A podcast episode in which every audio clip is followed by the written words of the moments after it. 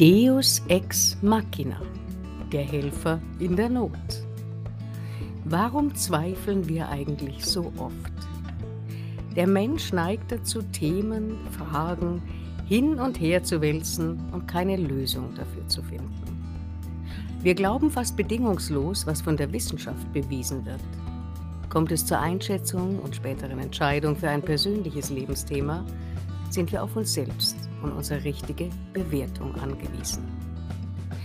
Keine Frage, dass es gerade in wichtigen Lebensbereichen oft sehr schwer ist, eine Entscheidung zu treffen, wenn wir den Ausgang nicht im mindesten einschätzen können.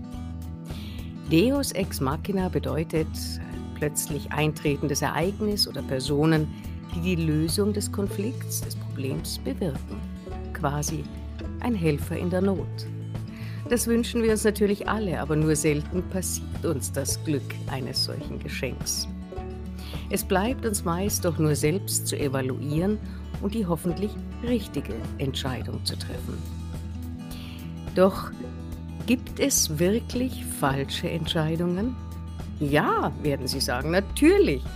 Denn Sie haben zum Beispiel durch eine falsche Entscheidung viel Geld verloren, den falschen Partner geheiratet, das falsche Jobangebot angenommen und so weiter und so fort. Das kann man alles so sehen. Oder eben auch anders.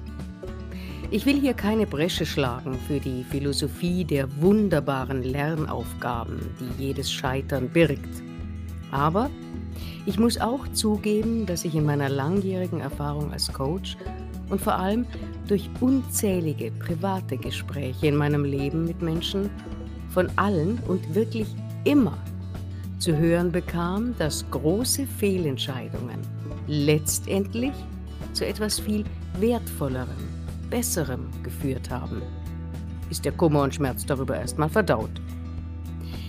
Es scheint also zu stimmen, dass Fehlentscheidungen letztendlich von Vorteil sind. Das ist doch ein wunderbares Wissen, mit dem sich Entscheidungen viel leichter treffen lassen.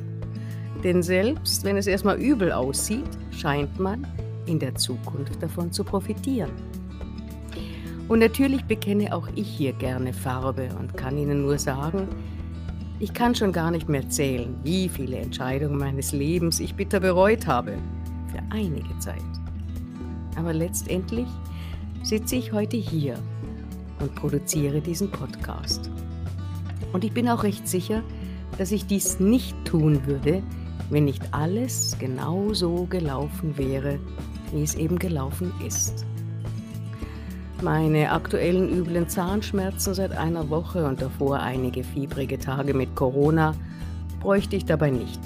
Es geht mir immer noch mies. Und ich denke auch nicht, dass mir beides in Zukunft von Nutzen sein wird.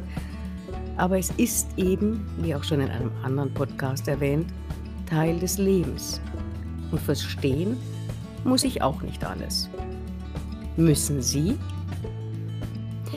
Was ich aber sicher weiß, ist, dass jede Fehlentscheidung dazu führt, dass wir bei jeder nächsten anstehenden Entscheidung ganz genau reflektieren, was wir aus der Vergangenheit gelernt haben.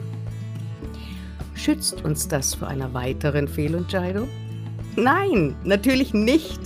Und das macht gar nichts aus. Und genau darauf möchte ich heute hinaus. Das Leben darf auch eine Ansammlung von Fehlentscheidungen sein. Denn sie wissen gar nicht, wie oft sie richtig entschieden haben.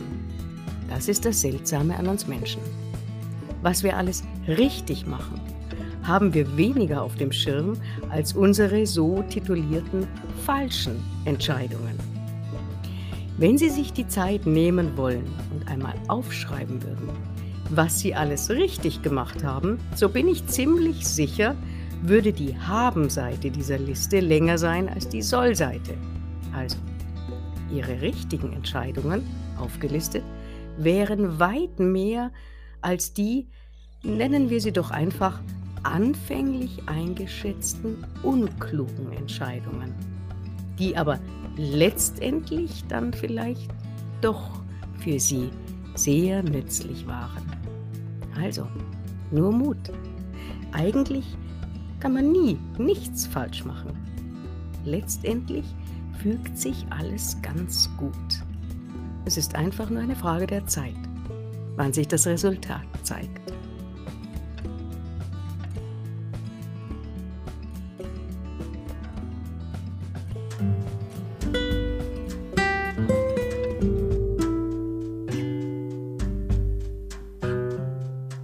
Und hiermit verabschiede ich mich heute von Ihnen, wünsche Ihnen eine gute Zeit und freue mich, wenn Sie beim nächsten Mal wieder dabei sind.